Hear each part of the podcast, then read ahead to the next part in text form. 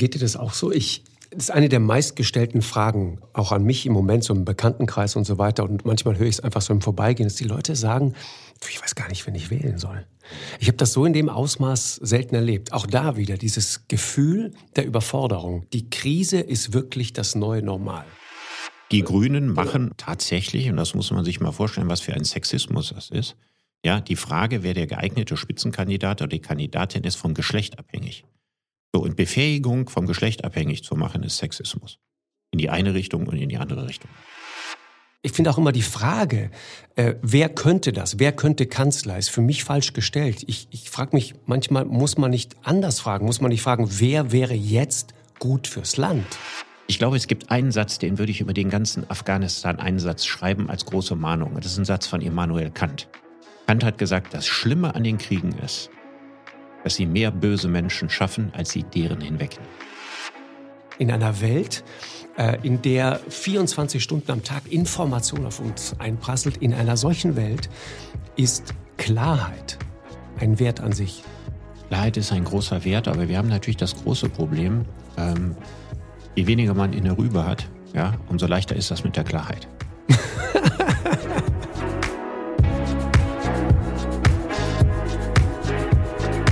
Lanz und Precht. Richard, schönen guten Morgen, unser erster Podcast. Freue mich. Ja, ich freue mich auch, Markus. Hab mich total auf diesen Moment gefreut, weil ich dieses Gefühl, ähm, in einem Studio zu sitzen, Kopfhörer auf, das hatte ich das letzte Mal vor 20 Jahren beim Radio. Und ich habe das immer wahnsinnig gemocht. Ja, schön. Also ich habe das leider etwas häufiger. Aber es ist trotzdem schön. Ne? Es ja. hat, äh, schafft eine akustische Intimität. Absolut. Und vielleicht müssen wir den Leuten einmal kurz erklären, warum dieser Podcast. Ich bin lange mit dem Gedanken schwanger gegangen, das mal zu machen, weil ich dieses Medium Radio im weitesten Sinne, äh, ist mir, mir ist klar, dass es kein Radio ist, aber ich habe das nie so richtig aus den Augen verloren. Und dachte aber immer, Podcast, das kann nicht einfach nur die Fortsetzung von Fernsehen mit anderen Mitteln sein. Und äh, ich habe einen großen Respekt davor, ähm, gehe da auch mit einer gewissen Demut dran. Äh, und erst als ich irgendwann mal relativ regelmäßig mit dir telefoniert habe, dachte ich mir irgendwann, da kommen oft so interessante Dinge aus deinem Kopf.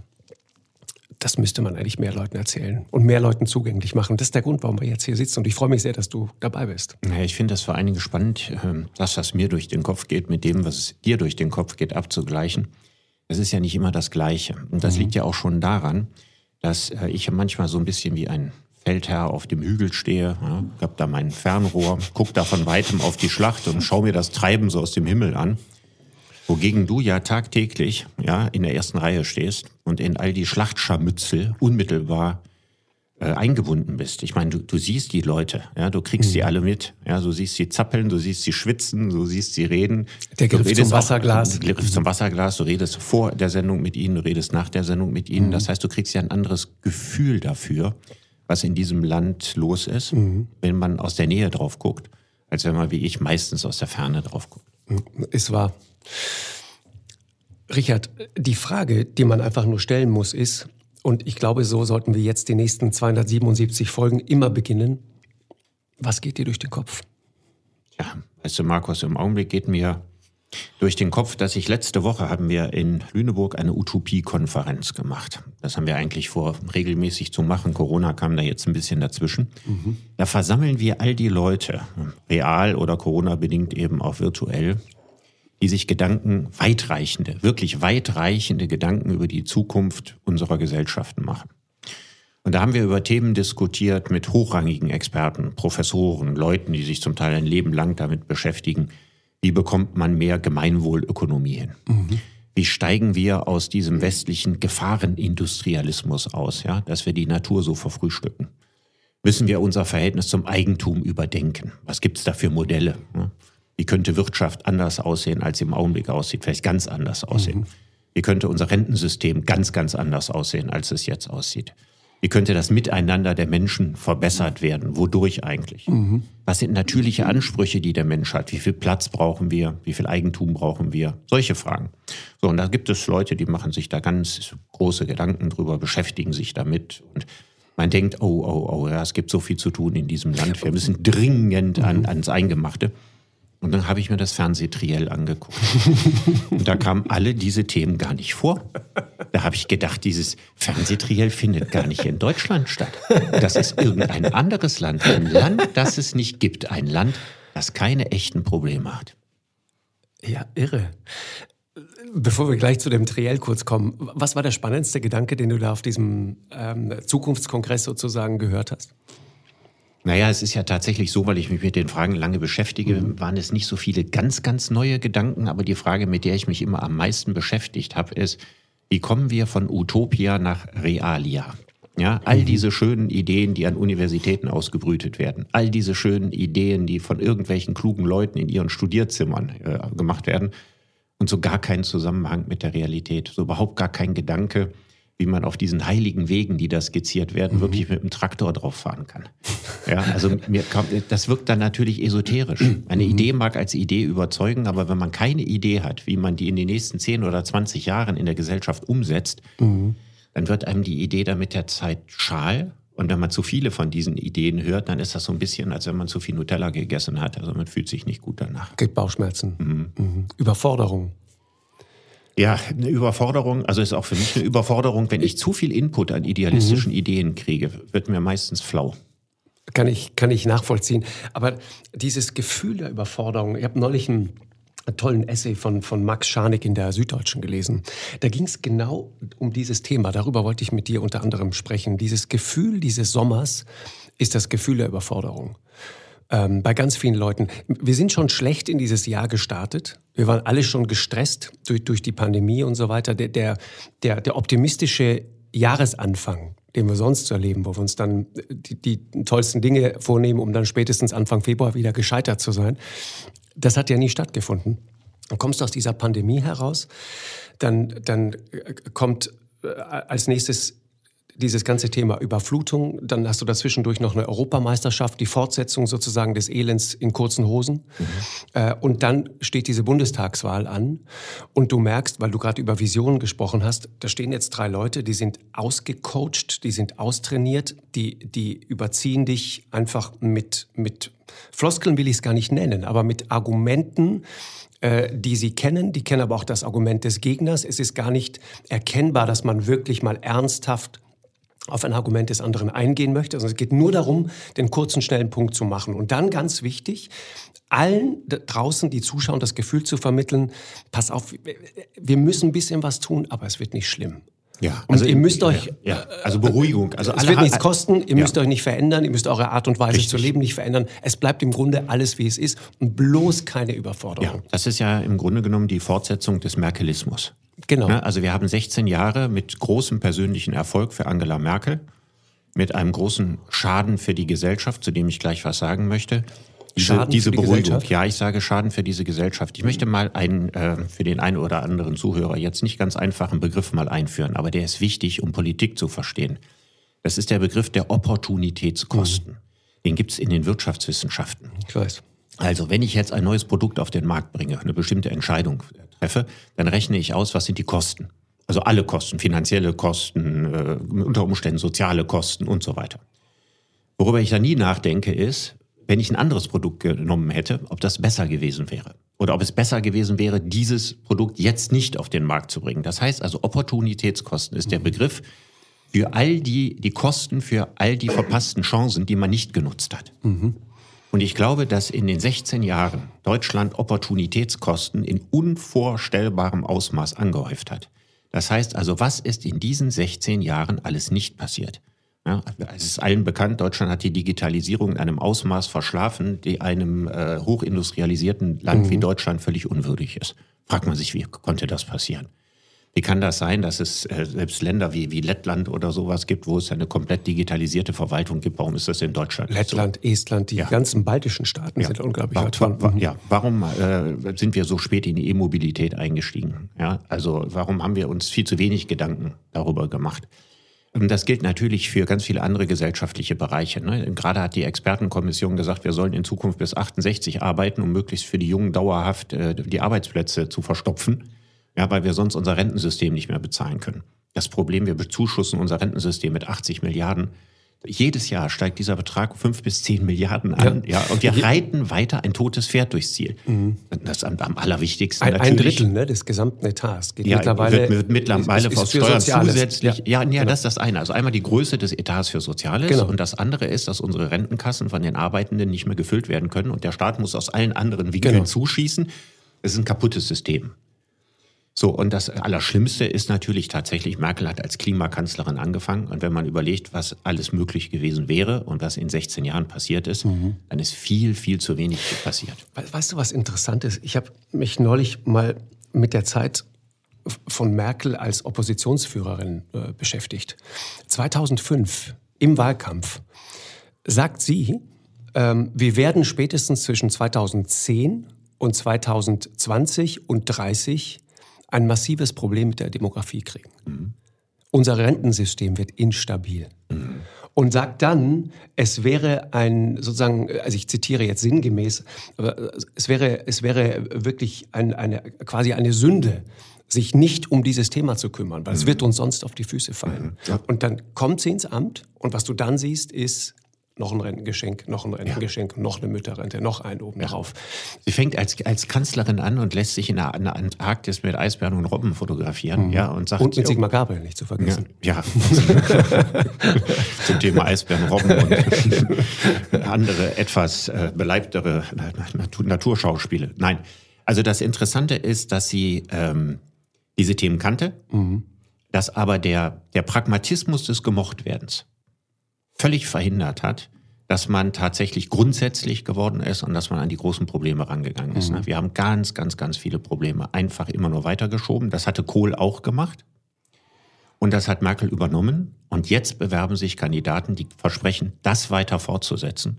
Und das ist natürlich äh, ein Beispiel des Klimawandels. Ne? Je später man darauf reagiert, um, umso härter wird das, was man an mhm. Maßnahmen dann ergreifen muss und umso so tiefer werden die Probleme.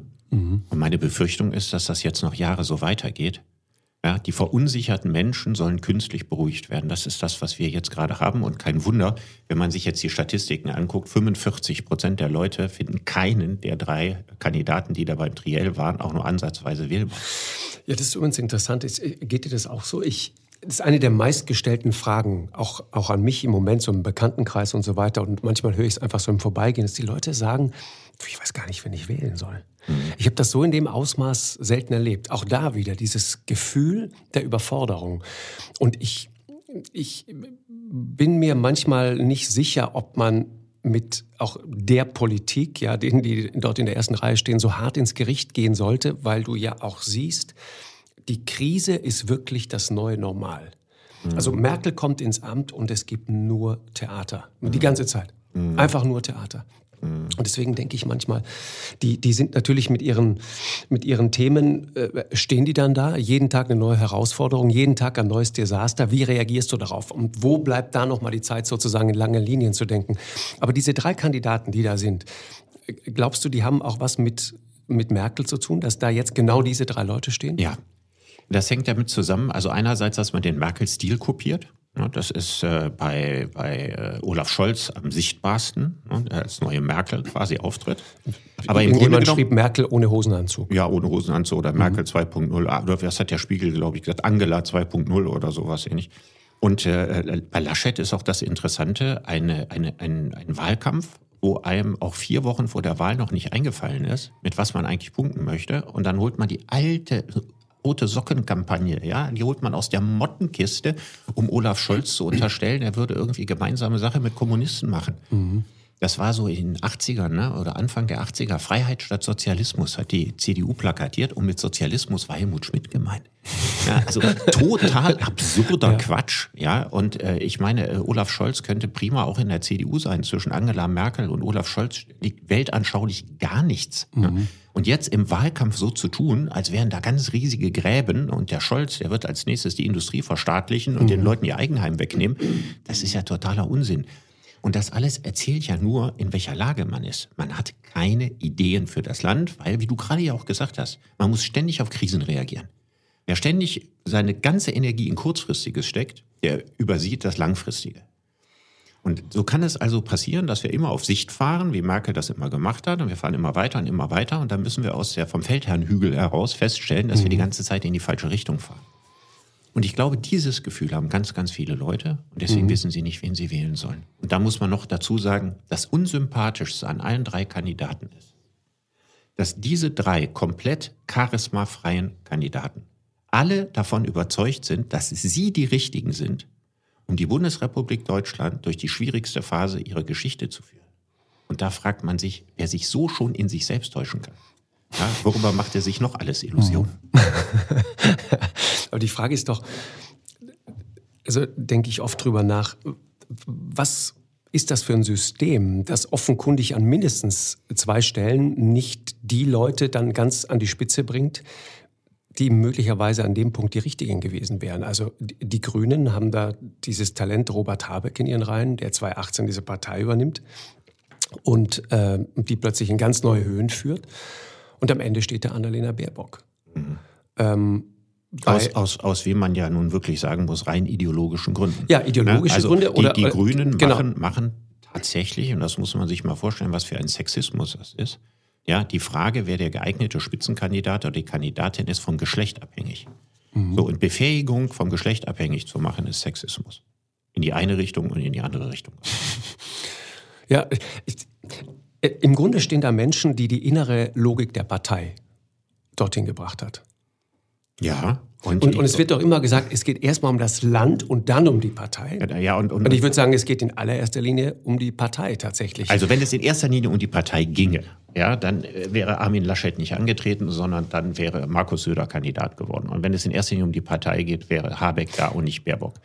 Das heißt also, wenn man jetzt sagt, mit welchem Kandidaten hat die Partei die besten Möglichkeiten, ja, äh, en, entsprechend viel Stimmen zu bekommen und die Machtoptionen zu erlangen. Mhm. Das Problem ist ja nur bei beiden. Das, das weiß Herr Laschet auch und das weiß Baerbock inzwischen auch. Das Problem ist, sie haben keine, keine andere Handlungsoption. Wenn die jetzt in letzter Sekunde noch zurückgetreten wären, um den Weg frei zu machen, wären mhm. sie in die Bedeutungslosigkeit gefallen. Und wenn du so lange in einer Partei geackert hast und dann so ein Amt erreicht hast, dass du da Kanzlerkandidat oder Kandidatin bist und die Alternative ist, entweder ein Ministeramt zu kriegen oder in die Bedeutungslosigkeit zu fallen, dann ist in diesem Moment der Person sie selbst wichtiger mhm. als die Partei. Wenn das nicht so wäre, hätten wir andere Kandidaten. Mhm. Ich glaube auch, dass Olaf Scholz damals nur genommen wurde, weil die hungrigen Jüngeren, also die Klingbeils und Kühnerts und so weiter, davon ausgegangen sind, dass die SPD so schlechte Ergebnisse kriegt, dass es das Ende von Olaf Scholz ist. Mhm. So sah es ja am Anfang mal aus. Das ist ja ganz interessant. Robin Alexander hat da neulich mal ähm, interessanten, eine interessante Analyse darüber geschrieben, über die Rekrutierung von Spitzenpersonal, wie das eigentlich geht. Warum ist jemand wie Heiko Maas Außenminister? Mhm. Und, und, und der hat das mal so nachvollzogen. Es es gibt sozusagen eine, nur, nur eine gemeinsame Verbindung zwischen Schulz, Scholz und Andrea Nahles. Das ist nämlich die gemeinsame Abneigung gegen Sigmar Gabriel, der mhm. damals Außenminister war. Mhm.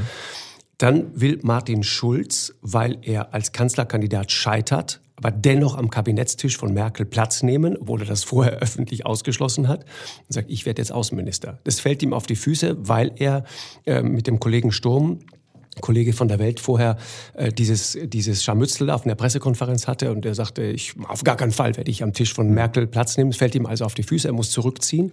Und dann einigt man sich auf einen, der keinem von den dreien wehtut, das ist Heiko Maas. Und ich mhm. glaube, der, der am überraschtesten davon war, dass er jetzt Außenminister wird, war Heiko Maas. Mhm. Jetzt können wir natürlich sagen, die, die, die Linie lässt sich weiter zurückverfolgen. Wie viele Leute sind aufgrund von Pleiten, Pech und Pannen irgendwo hingekommen? Ich meine, so ist Angela Merkel mal Spitzenkandidatin der CDU, CDU geworden, weil mhm. all die anderen Jungs, die um sie rum waren, alle schwer belastet waren im Zusammenhang mit Kohls schwarzen Kassen. Mhm. Das heißt, die stand auf dem Zettel ganz, ganz unten und alle anderen wurden dann systematisch innerhalb von einem halben Jahr durchgestrichen. Ne? Also all die Roland Kochs und, und Wulff konnte es damals auch nicht mhm. werden und Volker Rühe und Merz und wer da noch alles war, ja, und Schäuble in allererster Linie. Genau. Das heißt, da waren fünf oder sechs andere vorher dran. Also auch aufgrund einer Panne. Was ein großer Unterschied zu früher ist. Also Kohl hat sich äh, wirklich kraftmeiernd ja, und musste auch einmal Strauß hinnehmen, zäh und kontinuierlich da für die erste Reihe beworben. Mhm. Ja, Willy Brandt war völlig unangefochten die Lichtfigur gewesen. Und Helmut Schmidt, äh, der, der, große Retter der Hansestadt Hamburg, ja, stand als der große Macher auch schon in den Startlöchern. Mhm. Das heißt, das waren völlig unumstrittene Kandidaten schon in der eigenen Partei. Und die übelste Idee, auf die Parteien je kommen konnten, war, ihren Spitzenkandidaten in Castingshows feststellen zu oder ihre Parteivorsitzenden. Ja, Annegret Kramp-Karrenbauer ist ja die Siegerin einer Castingshow gewesen. Laschet ist der Sieger einer Castingshow. Ja, Norbert Walter Borjans und Saskia Eskin haben eine Castingshow hinter sich gebracht. Und wer das macht, ja, also in 20, 30 Regionalverbänden auf äh, Let's Dance mäßig als Pärchen aufzutreten, ja, und sich unausgesetzt dem Urteil einer Jury ja, äh, äh, zur Verfügung zu stellen, sich dem auszusetzen, der kommt natürlich völlig beschädigt da oben an.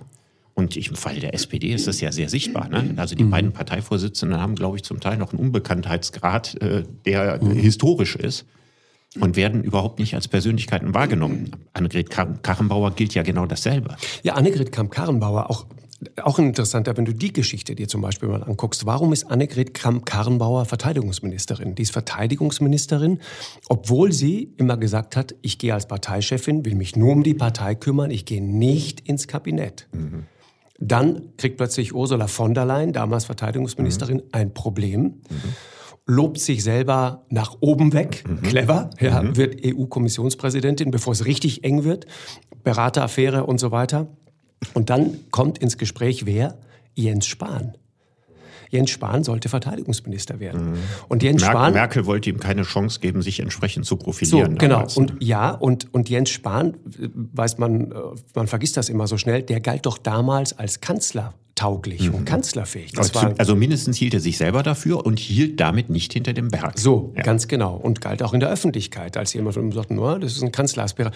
Und das war der Moment, in dem Annegret Kramp-Karrenbauer plötzlich sagte, ah, nee, warte mal, bevor der das jetzt macht und sich profiliert als Verteidigungsminister, mache ich es dann doch lieber selbst. Mhm. Greift zu und ist jetzt Verteidigungsministerin. Ja. Deswegen meine ich ein System, das sozusagen immer nur aus sich selbst, aus der inneren Logik heraus mhm. funktioniert ich, ich frage mich manchmal, ist das dann irgendwann am Ende? Weil die Leute mhm. spüren das ja. Mhm. Die also, Leute sehen ja, das ja und also, haben das Gefühl, warte mal, ich finde auch immer die Frage, äh, wer könnte das? Wer könnte Kanzler? Ist für mich falsch gestellt. Ich, ich frage mich manchmal, muss man nicht anders fragen? Muss man nicht fragen, wer wäre jetzt gut fürs Land. Mhm. Das ist doch der Punkt. Jetzt müssen wir natürlich, also du hast ja völlig zu Recht gesagt, also in, in gewisser Hinsicht scheint unsere Parteiendemokratie, ob sie am Ende ist, weiß ich nicht, aber zumindest, sagen wir mal, in Zeiten des abnehmenden Lichts sich zu befinden. Ne? Mhm. Wir haben so eine Herbststimmung, was unsere gegenwärtige Demokratie anbelangt. Was würdest du besser finden? Also ein Expertensystem? Hm? Also soll man direkt Personen wählen, mhm. dass man Parteien wählt? Brauchen wir eine Expertokratie, dass wir sagen, wir müssen immer den, der am meisten davon versteht, in ein Amt äh, mhm. bringen. Dann könnte die gesamte Bundesregierung zurücktreten. Also niemand wird behaupten, äh, dass jemand so viel von der Bundeswehr versteht wie Annegret Kramp-Karrenbauer, dass sie dafür die beste war zu dem Zeitpunkt, mhm. vor allen Dingen, als sie das Amt angetreten ist. Frau von der Leyen hat, wenn ich mich recht erinnere, vier verschiedene Ministerin, äh, Ministerämter gehabt. Weil sie jeweils in jedem dieser Ministerämter, bevor sie das an, sie angetreten hat, mit dem größten Sachverstand ausgezeichnet. Also im Grunde Wobei das ist auch nicht die Job, der Job von Ministern, ne? Naja, es ist, ja. Es ist nicht der Job eines Ministers. sagen, das machen die Staatssekretäre. Genau. Ja. Aber und, was, und du was, musst, was ist musst, Demokratie? Du musst das verkaufen. Du musst, du musst sozusagen auch eine Idee davon entwickeln, wo du eigentlich hin willst. Aber was sind, was sind dann Politiker? Also äh, medial begnadete Universaldilettanten? Welche Qualifikationen müssen sie denn haben, mhm. wenn sie nicht viel Fachwissen haben müssen? Ja, die, die Frage stellst du so in den, in den, in den leeren Raum und dann, und da, da bleibt sie dann auch stehen. Was ich auch im Zusammenhang mit der Pandemie zum Beispiel, was man auch jetzt wieder merkt, ähm, es, es, ich, das erschreckt mich auch manchmal, wenn ich Leute befrage, da merkst du plötzlich, da sitzt einer, der hat wirklich jetzt oder eine nicht so richtig Ahnung über das, worum es da gerade geht. Also auf jeden Fall nicht mehr als ich und ich habe mhm. davon nicht wirklich Ahnung. Beschäftige mich so gut es geht, aber dann am Ende doch oberflächlich damit. Äh, und dann merkst du, okay, dass auch da wieder das System, die haben gar nicht die Zeit, sich wirklich intensiv da mal irgendwo einzugraben, um dann wirklich am Ende im Film zu sein. Und diese, und auch da, dieses Gefühl der Überforderung, das mhm. greift dann auf so eine Gesellschaft über. Und, und da habe ich das Gefühl, da sind wir gerade an so einem kritischen Punkt. Da muss man wirklich aufpassen, dass so ein ganzes Land nicht dysfunktional wird. Mhm. Also du sagst, Sie haben die Zeit nicht, das ist richtig. Mhm. Aber es ist nicht nur die Zeit. Also ich habe ja in meinem Leben die Gelegenheit gehabt, mit sehr vielen Spitzenpolitikern unterschiedlicher Parteien auch schon mal lang und in Ruhe zu reden. Und das Problem besteht nicht nur, dass diese Leute keine Zeit haben, weil da gab es tatsächlich welche dabei, die konnten zuhören. Es gab auch welche dabei, die konnten nicht zuhören. Aber bei denen, die zuhören konnten, fehlten die Handlungsspielräume. Das heißt also, die mögen ja die eine oder andere kühnere Idee für die Zukunft mhm. des Landes für richtig gehalten haben. Aber die wissen ganz genau, wenn sie auch nur mit einer homöopathischen Dosis dieser Idee der Aufschlag in der eigenen Partei, dann gibt es ganz, ganz viele Leute, die sich gegen sie wenden werden. Das heißt, es ist nicht mehrheitsfähig in ihrer mhm. Partei. Und dann kommt im zweiten Schritt kommen die Medien. Ja, und die Medien fallen sofort über jede Idee her, die in irgendeiner Form vom bekannten Pfad abweicht. Ich würde das nicht unterschätzen. Äh, es ist ja klar, wie Journalismus funktioniert. Klar ist auch, dass schlechte Nachrichten bessere Nachrichten sind. Mhm. Das ist natürlich auch die Aufgabe von Journalisten, ist kritisch zu sein. Aber im Grunde genommen wird ja jeder, der sich für, für hohe Ämter in der Politik bewirbt, medial nach allen Regeln der Kunst zerpflückt, sein Privatleben durchleuchtet, seine Vergangenheit und so. Man muss ja heute ethisch-moralisch hundertprozentig unangreifbar sein. Diese Frage hat man sich bei den Politikern der 50er, 60er und 70er Jahre zu Recht nicht gestellt. Die hatten ja zum allergrößten Teil dritte Reichsbiografien. Da war völlig klar, dass keiner von denen mhm. eine saubere moralische reine Weste hat. Ja, also das gilt für alle. Das mhm. galt für Adenauer, das, das galt für Schmidt. Ja, das galt für Wehner und so weiter. Also die hatten alle hochproblematische Biografien, wenn man die jetzt nach ethisch-moralischen Maßstäben des 21. Jahrhunderts bemisst. Mhm. Heute macht man das. Und ich glaube, schon dieser Anspruch ist absurd. Ja, und man fällt über, über winzig kleine Affären und so weiter. Man, man soll ein besserer Mensch sein, ein größerer Experte und ein Visionär in einer Person. Ja, wie viele Menschen davon gibt es in diesem Land? Wahrscheinlich diejenigen, die sich bei Twitter-Kommentaren selber dafür halten, also Leute mit unrealistischer Selbsteinschätzung. Aber die gibt es nicht. Aber wir haben so eine Sehnsucht danach, ne? Hast du manchmal das Gefühl, ich mit, mit ähm, Manfred Lütz mich mal länger darüber ausgetauscht, ähm, der ja Theologe ist, wie du weißt, und ähm, auch Mediziner nebenbei und der sich viel auch mit Philosophie beschäftigt. Und der sagt, der kommt natürlich eher aus der, aus, der, aus der religiösen Ecke und sagt, es ist ein Problem, dass wir Religion sozusagen durch Moral oder sogar Moralismus ersetzt haben. Weil Religion hat immer auch dieses Momentum der Vergebung drin, des mhm. Verzeihens, nicht, es ist so dieser rheinische Katholizismus, also mhm. ja komm, jetzt ist, ist jetzt, es ist alles schlimm, aber komm, betest mal drei Vater unser, dann ist die Sache wieder okay. Und das vermisse ich tatsächlich. Ja, also wir haben tatsächlich, ähm, es ist ja immer in der Wirtschaft die Rede davon, man darf in Deutschland nicht scheitern. Ne? Anders als in den USA. Das ist ja mhm. so eine bekannte Erzählung auf den großen Digitalkonferenzen. Ne? Mhm. In den USA hast du eine tolle Biografie, wenn du vier Unternehmen in Sand gesetzt hast. Ne? Bei uns kriegst du schon nach dem ersten keinen Kredit mehr. Und mhm. das Gleiche, was wir hier ökonomisch haben, haben wir auch moralisch. Mhm. Ja, wir haben eine enorme Unverzeihlichkeit in der Moral. Erstens kommt heute alles raus. Das ist auch ein großer Unterschied. Früher konnte man Dinge viel leichter unter den Teppich kehren. Zweitens steht jeder unter Dauerbeobachtung. Also die Aura, die wir heute früheren Politikern andichten, hängt wesentlich damit zusammen, dass wir fast nichts über sie wussten. Was wusste man denn schon über Adenauers Privatleben? Wie oft hat Adenauer sich Interviews gestellt? In welcher Talkshow sollte der jemals gewesen sein? Und wer überall und zu jeder Zeit auftaucht und in jedem erdenklichen Kontext gefilmt wird, ob er will oder nicht, ja, der kann gar nicht so leben, dass man nicht irgendwas findet, womit man ihn angreifen kann. Und dann geht eben diese Moralindustrie aus, ja. Dieser tief äh, eingefleischte Entrüstungspessimismus. Das meine ich. Ja. Dass man also, irgendjemand hat ein falsches Wort gesagt, hat sich unsauber ausgedrückt, ja, dann wird er gleich also als Frauenfeind oder Rassist beschimpft und so. Ja, wir entwerten ja auch die Begriffe Rassist, wenn wir sie pausenlos anwenden. Ja, wenn es irgendwann keine Nicht-Rassisten mehr gibt, macht der Begriff keinen Sinn. Also wir gehen inflationär mit holzhackerischer Bewertung von Menschen. Mhm.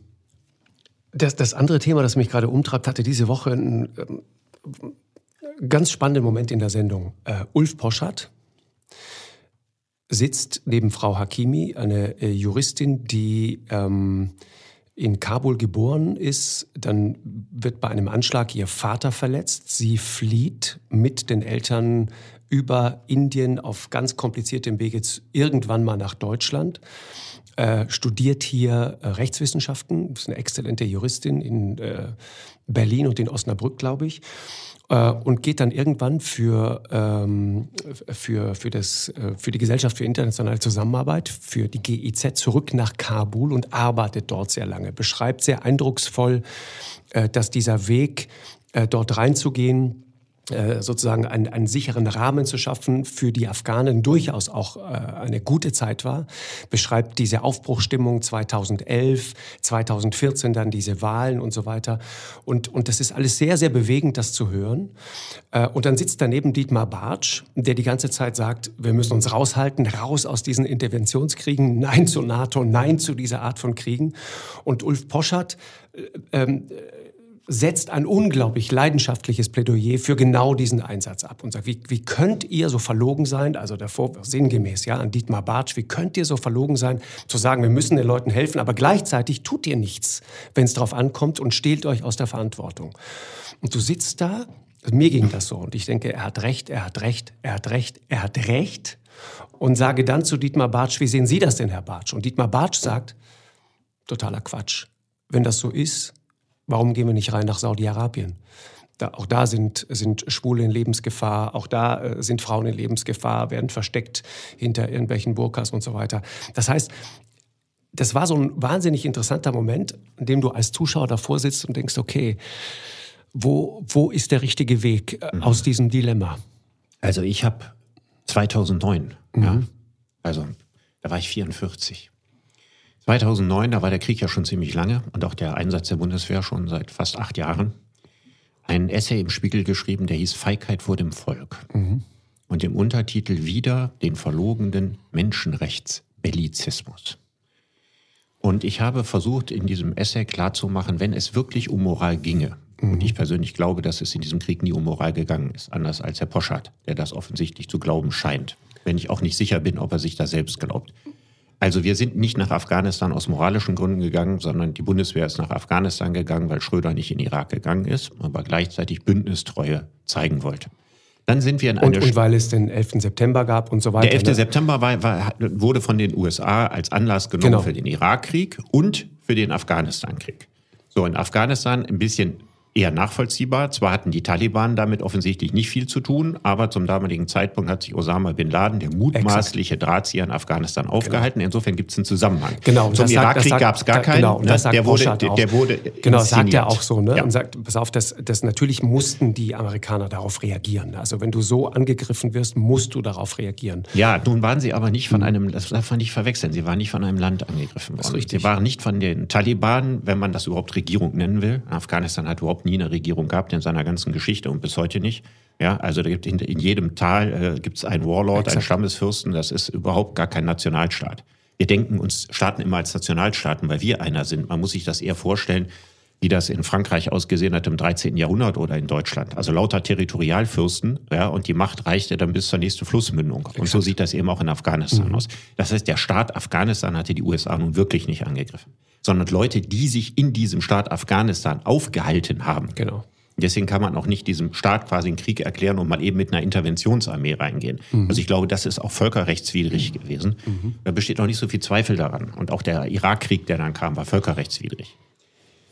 Schröder stand vor dem großen Problem. Schröder wollte sich etwas stärker aus dem Schatten der US-Politik befreien. Das war seine Agenda. Er wollte ein besseres Verhältnis zu Russland, was auch eine enorme wirtschaftliche Perspektive für Deutschland ist und er wollte nicht bei allen Interessenskriegen der USA mitmachen. Und deswegen sind wir nach Afghanistan gegangen, um zu sagen, okay, ja, also wir sind ja nicht fern von euch, mhm. ja, aber wenn wir Irak nicht mitmachen, machen wir das. Joschka Fischer, ne? I'm not convinced. I'm not convinced. Das Dann haben die sich, Satz. ja, wobei also in Bezug auf Irak, ne? Ja, wobei ich glaube, dass die Geschichte tatsächlich anders war. Also soweit ich weiß, war Fischer eigentlich ursprünglich für den Irakkrieg.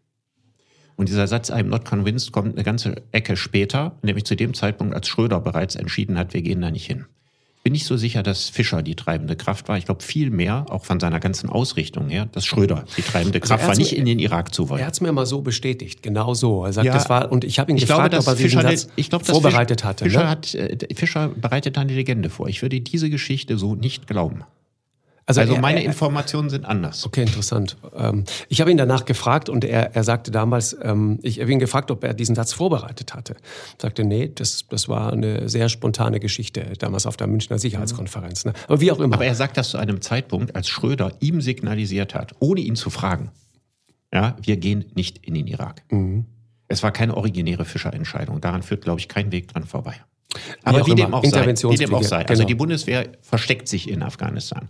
Sie geht in den Norden, wo zu dem Zeitpunkt keine kriegerischen Auseinandersetzungen sind. Sie ist eigentlich nur da, um da zu sein. Sie weiß auch nicht, was sie machen soll, denn die Bundeswehr hat nicht das Mandat, Terroristen zu fangen. Ja, also wenn wir heute sagen, die eine Hälfte des Afghanistan-Krieges war richtig, ja, dass wir da Terroristen gesucht, gefangen und so weiter haben. Und die zweite war falsch, weil man kein Nation-Building in Afghanistan machen kann, weil man da keine demokratische Zivilgesellschaft aufbauen kann in diesem Land. Dann stimmt das für die Bundeswehr zumindest nicht. Die Bundeswehr hatte nie die Aufgabe, Terroristen zu jagen, zu fangen oder Osama bin Laden das Handwerk zu legen. Sie war wirklich nur symbolisch da. Und in allererster Linie war sie in all den Jahren damit beschäftigt, sich selbst zu verteidigen. Und man darf auch nicht vergessen, was da so auf dem Wege lag. Ne? Dieser berühmte Befehl von Oberst Klein, wo dann mhm. Zivilisten getötet genau. wurden, weil man sie mutmaßlich für Terroristen gehalten hat und so weiter. Die Tankcluster, so, ne? Die dann hat man mhm. Aufgaben gesucht. Man hat die Grünen überzeugt, die ja sogar für Tornado-Einsätze gestimmt haben. Cem Özdemir hat sich da weit aus dem Fenster gelehnt und hat was erzählt über Frauen. Darum ging es ja am Anfang nicht. Die Bundeswehr war ja nicht dahin gegangen, um Mädchen auf dem Weg zur Schule zu helfen. Das ist sozusagen eine neue Funktion, die einem eingefallen ist. Das hat man dann im ganz kleinen Stil gemacht. Also mal gerechnet auf das große Afghanistan hat man ein paar Schulen ja, bewacht und äh, hat ein paar Frauen geholfen. Äh, nachdem klar war, dass die, die dass übrigens aber dafür und das ist zum Beispiel auch eine interessante Erkenntnis für mich aus dieser Woche. Wir haben uns mit genau diesen afghanischen Frauen unterhalten, mhm. die dafür sehr sehr dankbar sind. Das kann ich auch gut verstehen und sagen wir mal der grundsätzliche Gedanke ja, in der Welt, da wo Frauen unterdrückt werden, denen zu helfen, zu ihrem zu kommen, ist ja ein guter Gedanke. Ob das unterm Strich so wahnsinnig sinnvoll war, das ausgerechnet in Afghanistan zu tun, da bin ich bei Dietmar Bartsch. Ja, wenn man sich anguckt, was dieser Krieg gekostet hat und sich dann überlegt hat, mit dem ganzen Geld, wo hätten wir in der Welt am meisten helfen können? Er hat die Zahl genannt neulich im Bundestag, ne?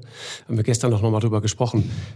12,5 Milliarden für die Bundeswehr. Dafür 12 Milliarden nur fürs Militär und 500 Millionen für zivile Projekte. Ja. Und dann das ist das und, Verhältnis. Und die Amerikaner einen Betrag über eine Billion. Billion, genau. Billionen. Man überlege sich, was man mit einer Billion, wie vielen Menschen hätte man äh, das Überleben Klar. gerettet? Wie viele Kinder hätte man damit ernähren können? Wie viele Schulen hätte man damit bauen können? Wie viele Brunnen hätte man damit bauen können? Mhm. Aber nicht in Afghanistan. Also im Nachhinein ja, das war eine spätere Rechtfertigung. Das heißt also, aus diesem Einsatz fiel auch ein bisschen was Positives an. Aber immer mit der Drohung im Hinterkopf, dass die Bundeswehr da ja nicht 100 Jahre bleiben soll. Und man sich ja dann auch Gedanken darüber macht, was wird denn aus denen, wenn wir mal weg sind. Ein Gedanke, der überhaupt nicht kam und der kam deswegen nicht, weil man ja eigentlich auch nicht deswegen da war. Mhm. Es war ja nur ein vorgeschobener Grund. Später kam noch als Grund hinzu, wir, wir bilden Polizisten aus oder wir bilden Soldaten aus. Genau natürlich auch Unsinn ist. Weil man hat Leute ausgebildet, die deswegen gekommen sind, nicht weil sie liberale Demokraten sein wollten, nicht weil sie den, wie auch immer, amtierenden Bürgermeister von Kabul bewachen wollen, der sich afghanischer Ministerpräsident nennt, sondern der Grund, warum man das gemacht hat, ist, weil man überleben will. In dem Afghanistan-Krieg ist die ganze Landwirtschaft kaputt gegangen. Wenn man mit dem Flugzeug, hat mir ein äh, Afrik afghanischer Journalist erzählt, über Afghanistan fliegt, dann ist das Land nicht grün voll Hoffnung, sondern violett von Mohn. Genau. Ja? Violetter Mohn, aus dem Heroin gemacht wird, Größte Opium, Opium und so weiter. der Welt mittlerweile. Ist Selbst Afghanistan geworden, ja, weil ja. man nichts anderes mehr anbauen konnte. Mhm. Ja, alles das ist während der Zeit der westlichen Besatzung passiert. Da ist sozusagen die gesamte ökonomische Infrastruktur in diesem Land kaputt gegangen. Wer eine Familie zu ernähren hat, lässt sich dann ausbilden bei der Bundeswehr, damit er ein bisschen Geld nach Hause bringt ist doch klar, wenn die Bundeswehr weg ist oder die Amerikaner, dann will man dieses Geld ja von der nächsten Regierung haben, in diesem Falle also den Taliban. Das weiß man alles vorher. Jeder, der mit halbwegs klarem Kopf die Lage analysiert. Das Problem war, wir waren einmal da. Wir haben uns aus symbolischen Gründen, haben mhm. uns immer wieder neue, vorgeschobene Aufgaben gesucht. Und das alles von dem Wissen, dass wir irgendwann abziehen würden und alles, was wir da machen, wieder kaputt geht. Denn immer haben die Taliban den größten Teil des Landes kontrolliert in den letzten 20 Jahren immer. Und die Amerikaner haben ja mit den Taliban einen Vertrag geschlossen. Wir haben ihnen total Kriegsgerät überlassen. Genau. Ja, die haben gesagt, ihr könnt das Land haben, ja, aber lasst uns in Ruhe abziehen. Da kann man sich doch nicht als Heiko Maas hinstellen und sagen, ja, damit haben wir nicht gerechnet. Das ist doch der Gipfel der Verlogenheit. Ja, die, da reden wir jetzt auch wieder über Verantwortung und über Forderung. Ja, also die. Du erinnerst dich an den Moment, den es gab, im, im letzten Jahr oder in diesem Jahr, ne, Gründonnerstag, die, die misslungene Osterruhe sozusagen, die Osterpause, der kurze, harte Lockdown. Da stellt sich eine Bundeskanzlerin hin und dann auch noch Ministerpräsidenten und so weiter in der Folge, kurz vor der Selbstgeiselung, schmeißen sich in den Staub und entschuldigen sich bei diesem Land und sagen, äh, das tut uns leid und das haben wir falsch eingeschätzt, das war nicht gut gemacht, das war nicht durchdacht, das hat nicht funktioniert. Entschuldigen sich richtig. Und dann kommt dieses Desaster, ich meine, da reden mhm. wir über eine misslungene Osterpause. Dann kommt dieses Desaster. Und Keiner hörst, entschuldigt. Ja, und du hörst Frau Merkel, die sinngemäß sagt, hinterher ist man immer klüger. Das, das kriege ich nicht zusammen. Und da ist für mich dieses Gefühl entweder der Überforderung oder ich, ich duck mich weg vor der Verantwortung. Was ist es? Man kann doch einfach nur sagen, man war vorher so klug.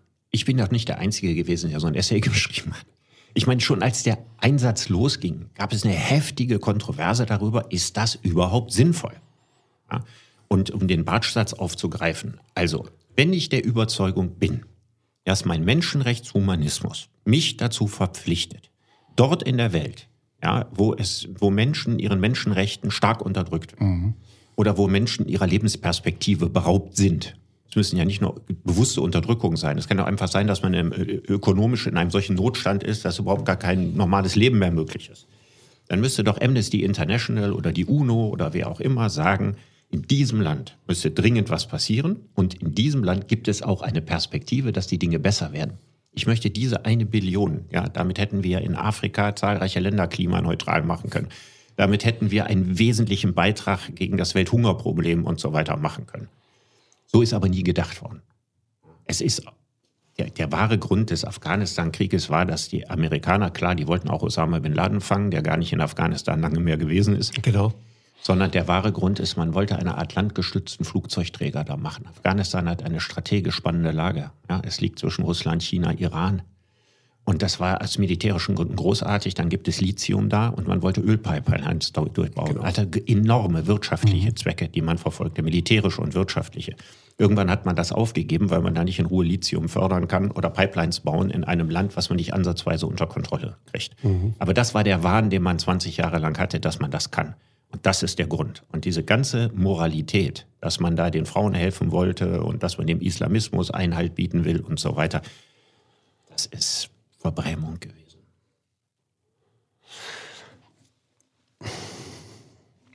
Verantwortung ne, in der Philosophie, Verantwortungsethik auch zum Beispiel. Du als Philosoph, wie schaust du auf solche Begriffe? Verantwortung, was heißt das philosophisch? Ja, also wir unterscheiden ja in der Philosophie die, die Gesinnungsethik von der Verantwortungsethik. Erklär das mal. Und die Gesinnungsethik bedeutet, ich, hab, ich verfolge einen guten Zweck, ich habe eine gute Idee, ich habe eine Grundüberzeugung und deswegen tue ich was.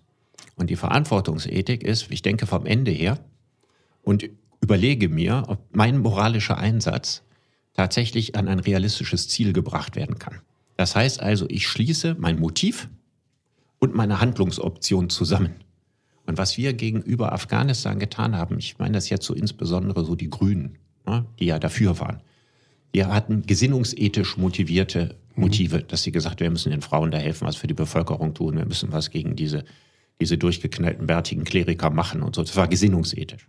Verantwortungsethisch wäre gewesen, sich von Anfang an zu überlegen, ob es eine realistische Perspektive gibt und wie man da wieder rausgeht und ob man dann ein besseres Afghanistan vorfindet als vorher. Und diese Verantwortungsethik, die hat es bei den Grünen nicht gegeben. Und die anderen Parteien, die SPD und die CDU, hatten eigentlich, wie ich meine, gar keine mhm. Ethik, sondern die haben Bündnistreue äh, symbolisiert. Mhm. Das war ihr Hauptmotiv. Ich fand ich neulich ein interessantes Interview gelesen mit Martin van Krefeld, heißt er, glaube ich, ein, ein, berühmter Militärhistoriker. Der sagt, es gibt in jedem Konflikt, egal wo und was und wie, gibt es einen ganz, ganz neuralgischen Punkt der jeden Krieger betrifft, nämlich Frauen und Kinder. Mhm. Das ist sozusagen das wichtigste Motiv ja, für, für, für Männer, irgendwann in die Schlacht zu ziehen oder für etwas zu kämpfen. Und er führte das dann aus und sagte, also das ist der Gedanke dahinter, dieses Übergriffige, mit dem wir dann kommen und sagen, wir nicht nur Demokratieexport, sondern wir exportieren jetzt auch Feminismus. Mhm. Wir erklären sozusagen deiner Frau, mhm. was sie in Zukunft alles zu dürfen hat dann kriegst du ein Problem mit dem, weil der sieht das vollkommen anders. Für die meisten Afghanen, da dürfen wir uns nichts vormachen, sind, äh, egal ob das Deutsche waren, Briten oder äh, Amerikaner Eindringlinge gewesen, Genau. von denen die nicht verstanden haben, was wollen die hier. Und das ist die primäre Wahrnehmung. Ich meine, wir wollen uns nicht des Spaßes halber mal vorstellen, bärtige Stammeskrieger würden Deutschland überfallen, um ihre Werte uns zu bringen. Ge- Genau mein Punkt. Jetzt würden wir natürlich immer sagen, unsere Werte sind ja auch die richtigen und die besseren, aber das würden die für sich auch in Anspruch Exakt. nehmen. Ja, jetzt fällt mir natürlich philosophisch so manches ein, warum unsere Werte vielleicht tatsächlich die Ja. besseren sind. Aber wenn sie doch nicht so wahrgenommen werden, kann ich Exakt. sie doch nicht einfach irgendwo implementieren. Und ich glaube, es gibt einen Satz, den würde ich über den ganzen Afghanistan-Einsatz schreiben als große Mahnung. Das ist ein Satz von Immanuel Kant. Kant hat gesagt, das Schlimme an den Kriegen ist, dass sie mehr böse Menschen schaffen, als sie deren hinwegnehmen. Wir hinterlassen ein kriegstraumatisiertes Land. Wir hinterlassen zerstörte Biografien. Wir hinterlassen äh, Biografien von Menschen, die sich jetzt dafür rechtfertigen müssen, dass sie sich von der Bundeswehr als Pol- Polizisten haben ausbilden lassen. Ja, und die wahrscheinlich von den Taliban vor die härtesten Mutproben gestellt werden, um ihre Loyalität unter Beweis zu stellen, dann besonders brutal auftreten müssen für deren Sache und, und, und, und, und. Was wir da langfristig, wie viele kriegstraumatisierte Kinder daraus Genau. hervorgehen. Und jetzt ist es eine müßige Frage zu fragen, wenn wir nicht da gewesen wären. Was wäre denn aus dem Taliban-Regime vor 20 Jahren geworden? Das wissen wir nicht. Hätte es sich liberalisiert, hätte es sich radikalisiert, wäre es geblieben, wie es ist? Wer will das wissen? Wir wissen nur, dass das, was wir gemacht haben, das Land nicht besser gemacht. die Psychologie dahinter ist auch interessant, finde ich. Wenn du, gibt ja in, in Afrika viele, viele Beispiele dafür. Kindersoldaten ist so das Stichwort. Ich frag mich immer, was muss das für eine schizophrene Situation für einen Menschen sein? Du wirst in so eine Gesellschaft reingeboren, in den Krieg hineingeboren. Du wächst in diesem Krieg auf. Du erlebst in deinem ganzen Leben, ganze Generationen erleben nichts als Krieg, Krieg, Krieg. Und gleichzeitig muss ja auch das Leben weitergehen. Gleichzeitig musst du zu Liebe fähig sein, zur Empathie fähig sein, musst in der Lage sein, Kinder aufzuziehen, musst ein liebevoller Vater, eine liebevolle Mutter für die sein. Also diese Schizophrenie, was macht das mit einem Menschen? Das macht wahrscheinlich ganz, ganz, ganz vieles mit einem Menschen und das macht wieder was mit den Kindern dieses Menschen, die mit einem solchen Vater aufwachsen oder einer solchen Mutter, die kriegstraumatisiert sind. Wie lange dauert das, bis ein Krieg sich aus einer Gesellschaft rauswäscht? Genau. Ja, das dauert drei, vier Generationen. Und das darf man eben bei all diesen Überlegungen auch nicht ver- vergessen. Ne? Und das ist das, wo eine Gesinnungsethik dran scheitert, die sich darüber keine Gedanken macht und sagt, ja, wir sind doch die Guten und das ist im Namen des Guten und wir schützen die Guten vor den Bösen, ja? die mit solchen Schablonisierungen arbeitend äh, unglaublich komplizierte soziale Sachverhalte sich viel, viel zu einfach machen. Du hast vorhin erzählt von der Geschichte, die dich gerade fasziniert. Ja, ich bin- als wir uns getroffen haben. Genau Ja. in dem Zusammenhang. Ja, also es, äh, wer, wer, ich kann auf die gute Frage, die du gerade gestellt hast, keine klare Antwort geben, aber ich kann erzählen, wie sehr sie mich eben auch beschäftigt. Also der Journalist Johannes Böhme hat einen Text geschrieben, der heißt Täter und Opfer, der ist im Süddeutschen Magazin erschienen. Und äh, der war eine Endauswahl in diesem Jahr für den Henry-Nannen-Preis. Und er erzählt die Geschichte von Dominic Ongwen. Dominic Ongwen ist im Alter von neun Jahren im Norden von Uganda von einer Rebellenarmee äh, äh, gekidnappt worden. Seine Eltern sind umgebracht worden, übrigens nicht von der Rebellenarmee, sondern von der Regierungsarmee. Ja, weil er dieses Dorf kurzfristig notgedrungen der Rebellenarmee Unterschlupf gewährt hat. Natürlich nicht freiwillig. Ja, und dann haben sie die Eltern von ihm umgebracht. Das heißt, er war weise.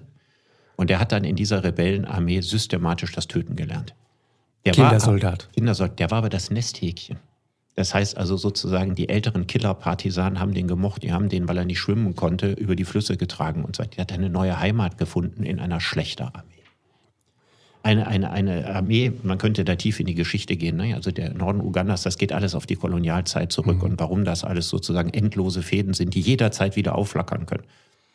Und dieser äh, Junge, weil er sehr intelligent war, sozial auch intelligent, man muss braucht viel soziale Intelligenz, um eine Absolut. Partisanenarmee zu führen. Ja. Muss ja seinen Laden beisammenhalten, muss genau. die richtigen Taktiken machen und so weiter, muss die Gilt Leute übrigens- immer wieder motivieren. So. Und gleichzeitig war er einer der brutalsten Schlechter, die man sich vorstellen kann, mit einer unvorstellbaren Reihe von Grausamkeiten, die er und seine Leute begangen haben. Und der wurde ausgeliefert als erster schwarzafrikanischer Kriegsverbrecher an den Menschenrechtshof in Den Haag.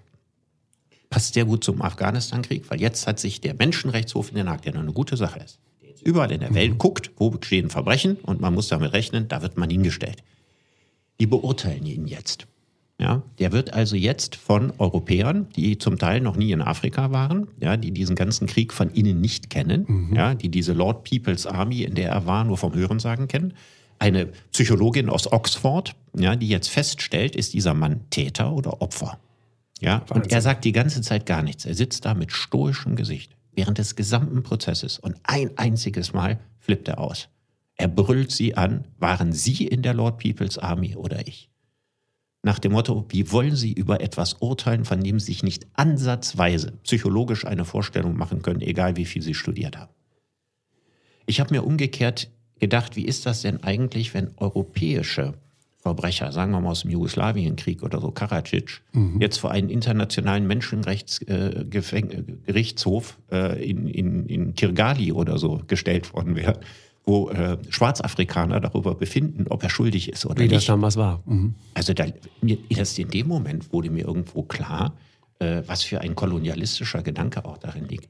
Ja, ein europäischer Menschenrechtsgerichtshof maßt sich an, für überall in der Welt als moralische Instanz zu fungieren. Müsste es nicht zumindest für jeden Kontinent eingeben? Ja.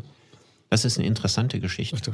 Ja, also ich meine, es ist klar, dass er zu lebenslänglich verurteilt worden ist, weil mhm. die, die Verbrechensliste so überwältigend war, dass man ihnen, wenn man einmal ein Exempel statuiert und zeigt, wer, wie die Europäer mit ihrer Moral Zugriff auf einen schwarzafrikanischen Schlechter kriegen, konnte das nicht anders ausgehen. Man konnte die natürlich jetzt nicht freisprechen und sagen, Klar. der war ja nicht schuldfähig oder so. Ne? Mhm.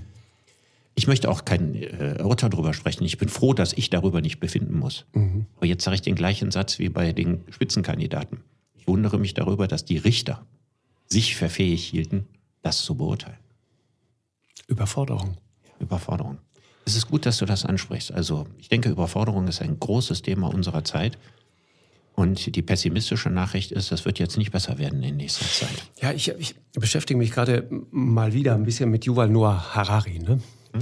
Und der, der, schreibt so sinngemäß in, in, in, in der Einleitung zu den Lektionen des 21. Jahrhunderts oder fürs 21. Jahrhundert, schreibt er so sinngemäß, in einer Welt, in der die Nachrichtenflut unendlich ist, in der mittlerweile sogar nicht nur jeder Empfänger ist, sondern sein eigener Sender werden kann, äh, in der 24 Stunden am Tag Information auf uns einprasselt. In einer solchen Welt ist Klarheit ein Wert an sich. Klarheit ist ein großer Wert, aber wir haben natürlich das große Problem, ähm, je weniger man in der Rübe hat, ja, umso leichter ist das mit der Klarheit. Ja, also völlig, völlig mit sich im Reinen ja, sind nur die Dummen. Ja, und je mehr ich über die Welt weiß. Glücklich, glückliche Leute. Ja, aber man, ist, man kennt ja auch den berühmten Satz von John Stuart Mill, der gesagt hat, lieber ein unglücklicher Sokrates als ein glückliches Schwein.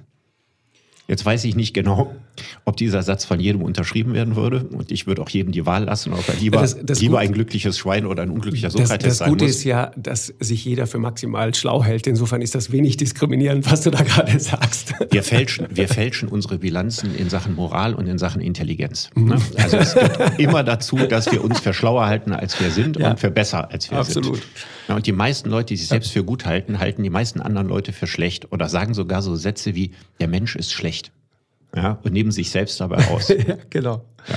Oder die, alle Menschen sind faul. Ne? Nur man selber ist das natürlich nicht. Selbstverständlich. Ja. ja. Und das, das obwohl Ge man selber auch, zu den Menschen gehört. Genau. Geht, geht so auch für, für, ich denke das oft bei Wirtschaftslenkern auch. Also der Abgrund ist immer dein Vorgänger und dein Nachfolger. Mhm. Du selbst bist natürlich die unangefochtene Nummer eins. Ja, wobei es so ein Lieblingswort gibt. Der Wolfgang Clement hat das mal äh, gesagt in meiner Anwesenheit, äh, als er auf Fehlentscheidungen angesprochen wurde. Mhm. Und Wolfgang Clement hat unfassbar viele Fehlentscheidungen getroffen. War ein schlauer Mann. Ja, und er sagt dann immer im Nachhinein, damals war es richtig. Ich glaube, mit dem Satz kommt man immer raus. Also im Nachhinein, ist, nach, aber, Nachhinein ist es falsch, aber damals war es richtig. Aber ist aber kein schlechter Satz. Also den, den Kontext sozusagen mitzudenken. Und Clement war echt ein, auch ein kluger Typ, mochte den. Ich habe den nicht oft ah. getroffen. Er war, äh, also ich, ich interessanterweise mit einer seiner Intelligenz. Aber bei dem zweifle ich an der Moral. Bonn. Also ich, ich habe den zu sehr als, äh, als, als, als eine Lobbyistenkarriere äh, empfunden. Später vielleicht. Nee, ich glaube, er hat da früh mit angefangen. Schon, also er wäre wahrscheinlich nicht Ministerpräsident in Nordrhein-Westfalen geworden, wenn er nicht okay. äh, Lobbyist der Kohle gewesen wäre, was übrigens fast alle, muss man ja sagen, sogar mhm. wahrscheinlich alle nordrhein-westfälische Ministerpräsidenten waren. Aber er hat sich da auch entsprechend von belohnen lassen und ich glaube, dass wir da zum Beispiel ganz viele falsche Entscheidungen getroffen haben, die auch damals schon falsch waren. Mhm. Möglicherweise. Wenngleich ich das den Leuten nie vorwerfen würde. Ne? Ich finde find ja ohnehin, ich, wenn wir jetzt so langsam ans Ende kommen, ähm, ähm, Richard, unsere erste Podcast-Folge ist, ist, ist fast durch. Mhm. Und ich zur Premiere übrigens maximal erkältet, wie du schon die ganze Zeit hörst. Mhm. Äh, was ist denn der, der, positive Ausblick und was wird uns demnächst beschäftigen? Was glaubst du? Also erstmal würde ich es umdrehen und würde sagen, wenn wir beide diagnostizieren, dass wir in einer Zeit der großen Überforderung leben, was wäre deine Zuversicht, dass wir da rauskommen oder dass wir, oder dass wir lernen, mit der Überforderung besser umzugehen? Ich, also ich bin ja so ein Grundoptimist, ne? Und ich glaube tatsächlich, es gibt, es gibt so das zarte Pflänzchen links und rechts. A, glaube ich, die große zivilisatorische Leistung von uns Menschen ist ja unsere Anpassungsfähigkeit. Ne? Also die, dieser, dieser Idee, ist nur die Harten kommen in den Garten und der Stärkste kommt durch und so weiter, ist ja Quatsch. Sondern durchgekommen sind ja eigentlich immer die, die maximal in der Lage waren, sich anzupassen. Das ist ja das auch, was, was ich zum Beispiel auf meinen vielen Reisen nach Grönland und in die Arktis gelernt habe. Ne? Also wenn du, wenn du dir das mal anschaust, ich meine, die Grönländer haben es geschafft, einer Todeszone, einer Eiswüste über Jahrtausende hinweg eine Existenz abzutrotzen. Mhm. Das ist eine wahnsinnige zivilisatorische Leistung. Mhm. Und wie haben sie das gemacht? Mit maximaler Anpassung und indem sie einfach sozusagen die Evolution abgekürzt haben. Ja, mhm. also äh, wenn dir schon keine, keine Haare mehr am Körper wachsen, also wir kein Fell mehr haben, dann äh, hole ich mir halt den Eisbären und ziehe dem das Fell über die Ohren und ziehe es mir selber über. Ja? ja? Und dann bin ich wieder, bin ich wieder ein, ein fälliges Wesen und, und kann dort überleben. Und insofern glaube ich schon, dass wir darin liegt eine Chance. Ich glaube, als Menschheit haben wir diese Chance. Und, und meine große Hoffnung sind immer auch die, wirklich die jungen Leute. Mhm. Äh, bei denen ich allerdings, also diese ganz junge Generation, 20-Jährige, äh, 18-Jährige, erlebt die manchmal in der Sendung, erlebt das auch so in meinem persönlichen Umfeld. Die sind zum Teil unglaublich informiert, äh, auch engagiert, äh, wahnsinnig talentiert, haben ganz klaren Blick auf die Welt und sie sind unkorrumpierbar. Mhm. Mein Sohn sagte mir neulich, Papa, äh, eure Eltern wussten es nicht besser. Wir baden es jetzt aus, ihr habt es verbaselt. Mir gefällt das sehr, sehr gut, dass du das Beispiel aus Grönland gebracht hast.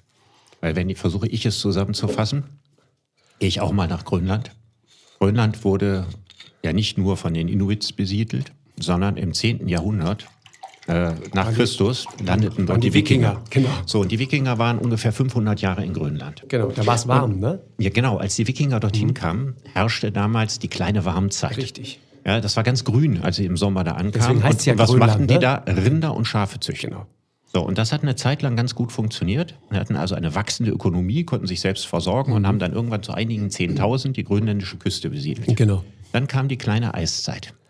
Und in der kleinen Eiszeit klappte das nicht mehr.